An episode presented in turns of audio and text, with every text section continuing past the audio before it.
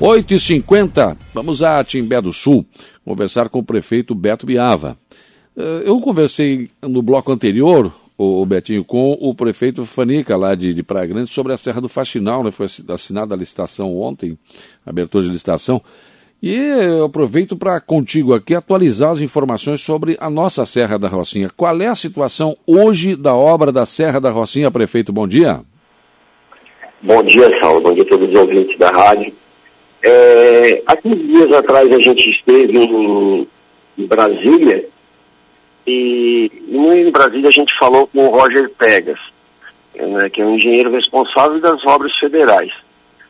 É, ele, ele nos passou que infelizmente era a obra para terminar o ano passado e não terminou e teria que ter colocado no orçamento da União os 30 milhões desse ano infelizmente não foi colocado e aconteceu, aconteceu tudo que foi acontecido mesmo hoje agora. Hum. É, a gente sabe que os deputados tiraram 5 milhões de suas emendas, colocaram aqui, agora o governo federal assumiu o compromisso de colocar os outros 10, que é os 15 milhões que vão gastar até dezembro. Sim. Nós não podemos esquecer que no mês de outubro agora a gente tem que colocar é, no orçamento da União do ano que vem os próximos 15 milhões para terminar a obra. Sim. É, isso era o que a gente sabia. Sim. Ontem, é, na janta com, na Praia Grande, junto com o governo do estado, ele conversamos com ele e ele me perguntou como é que estava a obra da Rocinha, daí eu falei para ele.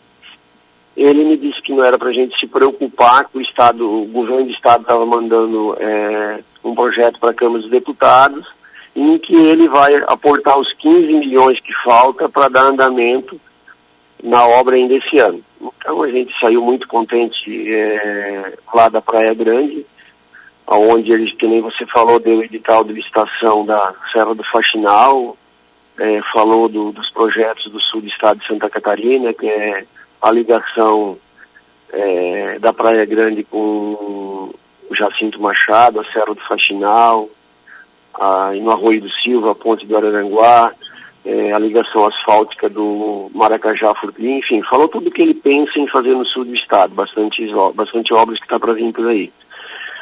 Uhum. É, a gente ficou contente que, então, se o governo federal não mandar os 15 milhões, ele vai estar tá dando esses 15 milhões para terminar a obra na Serra da Rocinha. Sim.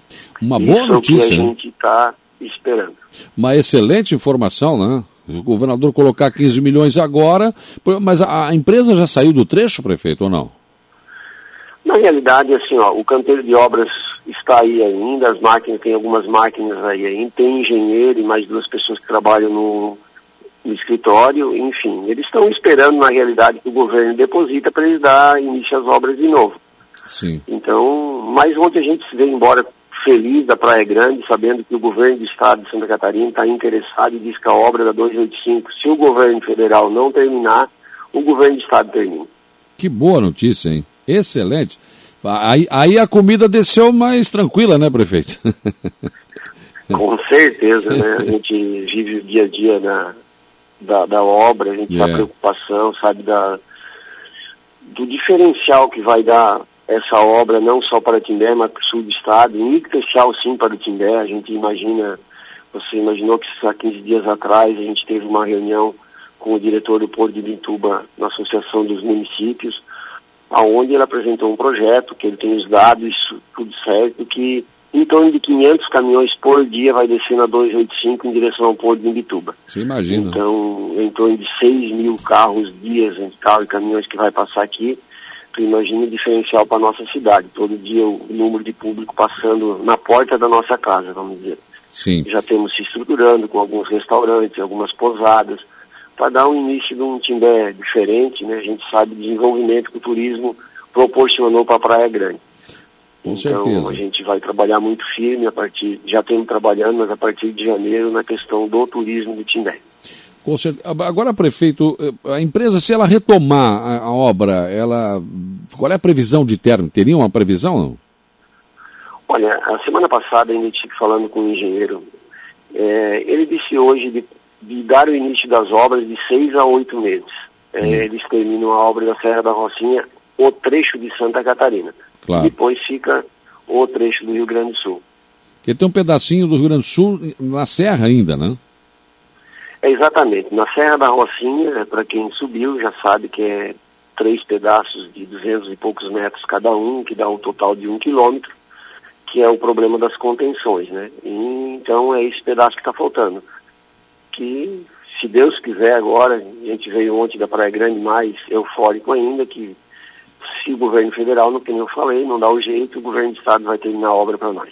Com certeza. Daí foi a melhor notícia, né? Duas boas notícias, né? A assinatura da ordem de serviço para a Serra do Faxinal e essa informação que o senhor está trazendo agora aqui. A gente fica contente por Praia Grande. É, tem o edital de licitação já pronto, né? Anunciou todas essas obras. E já conversando com ele pessoalmente, a gente já fez um chorinho, né? A gente chora que a gente já está com o projeto quase pronto por a questão do asfalto de Timbé do Sul ao Morro Grande, da importância desse asfalto, porque até então, se tu chegar em São José dos Ausentes, que hoje em dia todo mundo, quem vai viajar hoje em dia tem o GPS, né? Colocar o GPS querendo ir para Criciúma, Furquilinha ou Balneário Arroio do Silva, ela vai te jogar para o Morro Grande. Então, a gente já está com o projeto quase pronto, a hora que o projeto estiver pronto, a gente vai ter uma audiência com ele e mostrar da importância também dessa ligação de Timbé do Sul a Morro Grande. Tem que aproveitar, Alberto Biava, que agora parece que o governador está com grana aí na, na Guaiaca, né? E está disposto a investir aqui na região, né? Isso é muito bom, né? Nunca tivemos um governo, acho que investisse tanto no sul de Santa Catarina, né? Verdade. É, então temos a sorte dele estar nos ajudando. Ele pensou um pouquinho, né? Porque até então sempre vinha até Criciúma e nós era esquecido. Não, agora não. O governo do estado começou realmente na divisa com o Rio Grande do Sul e as coisas estão acontecendo. É, se Deus quiser, todas essas obras vão sair, né? E as coisas acontecem, né? Eu acho que o sul do estado está sempre tendo seu valor agora. E, que nem você falou, é, diz que ele está com a goiaca cheia. Então, então ele gasta um pouquinho no sul. Claro, está gastando. Obras importantes, 60 milhões lá, mais 15 milhões aí, mais 20, 19 milhões aqui na obra de, da ponte de Araranguá. Quer dizer, é dinheiro que a gente nunca viu. E quando tinha, vinha aqui e levava embora, como levaram os 60 milhões da, da, da, da Serra do Faxinal da outra vez. Acho que agora a gente tem uma, uma expectativa boa, né, Beto? É, exatamente. Eu, eu acho que a partir de janeiro, né, eu acho que a gente já vai ter que também começar a trabalhar com a questão da barragem do Rio do Salto, é. porque não, não temos que esperar, infelizmente, as pessoas passarem sede para depois a gente pensar no problema da água, né?